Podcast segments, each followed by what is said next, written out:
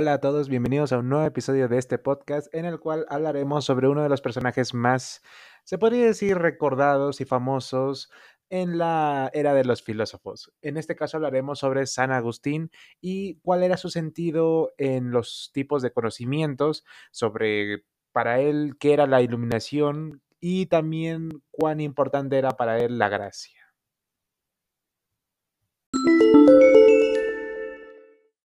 Para comenzar con este episodio, comenzaremos a resumir brevemente cuáles eran los tres modos de conocimiento en los cuales creía San Agustín. Como dijimos anteriormente, estos modos se dividen en tres, el conocimiento sensible, el conocimiento racional y el conocimiento contemplativo. Iniciando por el conocimiento sensible, eh, este más que nada se basa en lo que podemos sentir en el exterior y también en el interior y también nos permite conocer características externas y accidentales. Con conocimiento sensible ya se puede más o menos asimilar que hablamos de los sentidos, lo que podemos tocar, degustar, oír, mirar, etc.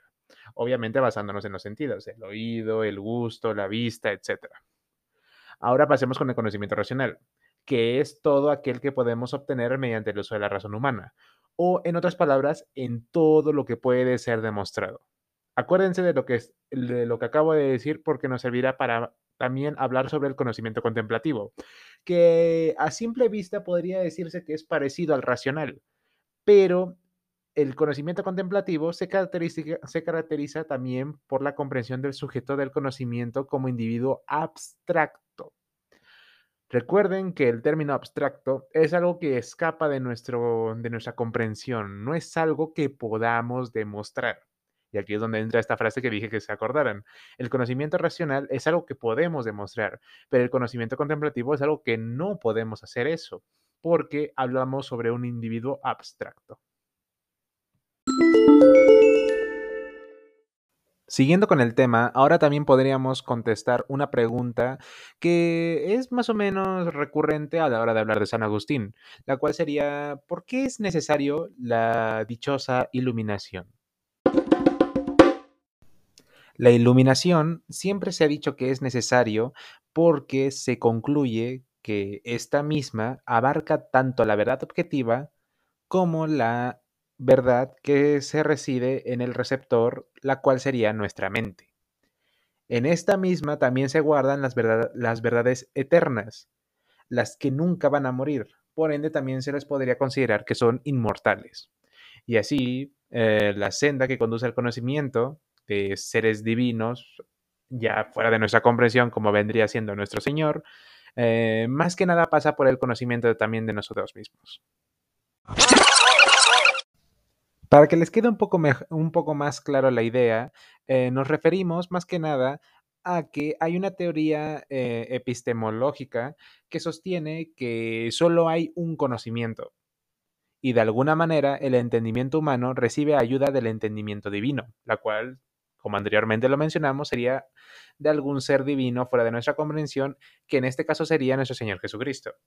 Y esta ayuda también se puede concebir metafóricamente como la famosa iluminación. Cuando una persona dice que le ha venido la iluminación, es un ser iluminado. También, también Agustín eh, propone por primera vez que el origen de la verdad y del conocimiento de Dios es, como bien dicho es, la iluminación.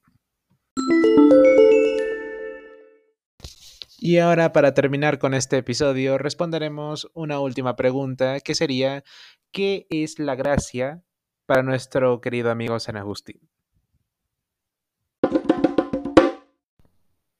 La gracia para San Agustín es prácticamente la misma naturaleza humana en la que fuimos creados.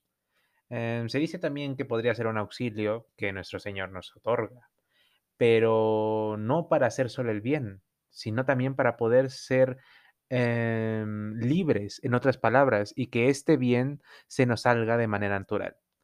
También ya poniéndonos un poco religiosos eh, y basándonos en la gracia de Dios, eh, se podría decir que es un don sobrenatural que se les ha otorgado a criaturas racionales como, como nosotros, haciéndonos hijos suyos y partícipes de su creación. Eh, también mm, tenemos que dejar en claro que esto no se refiere única y exclusivamente al perdón, que muchos dicen de que hay que pedir perdón a Dios por nuestros pecados y todo eso. No. También esto se refiere a la salvación del hombre, porque también recuerden una de las famosas palabras de Jesucristo nos dijo, el enfermo, los doctores cuidan a los enfermos, no a las personas sanas. Esto también quiere decir de que el perdón de Dios también es la salvación para los hombres. Y también enseñando que al hombre, a rechazar los deseos mundanos y los actos impuros, podrá llegar a ser partícipe de la gracia de Dios.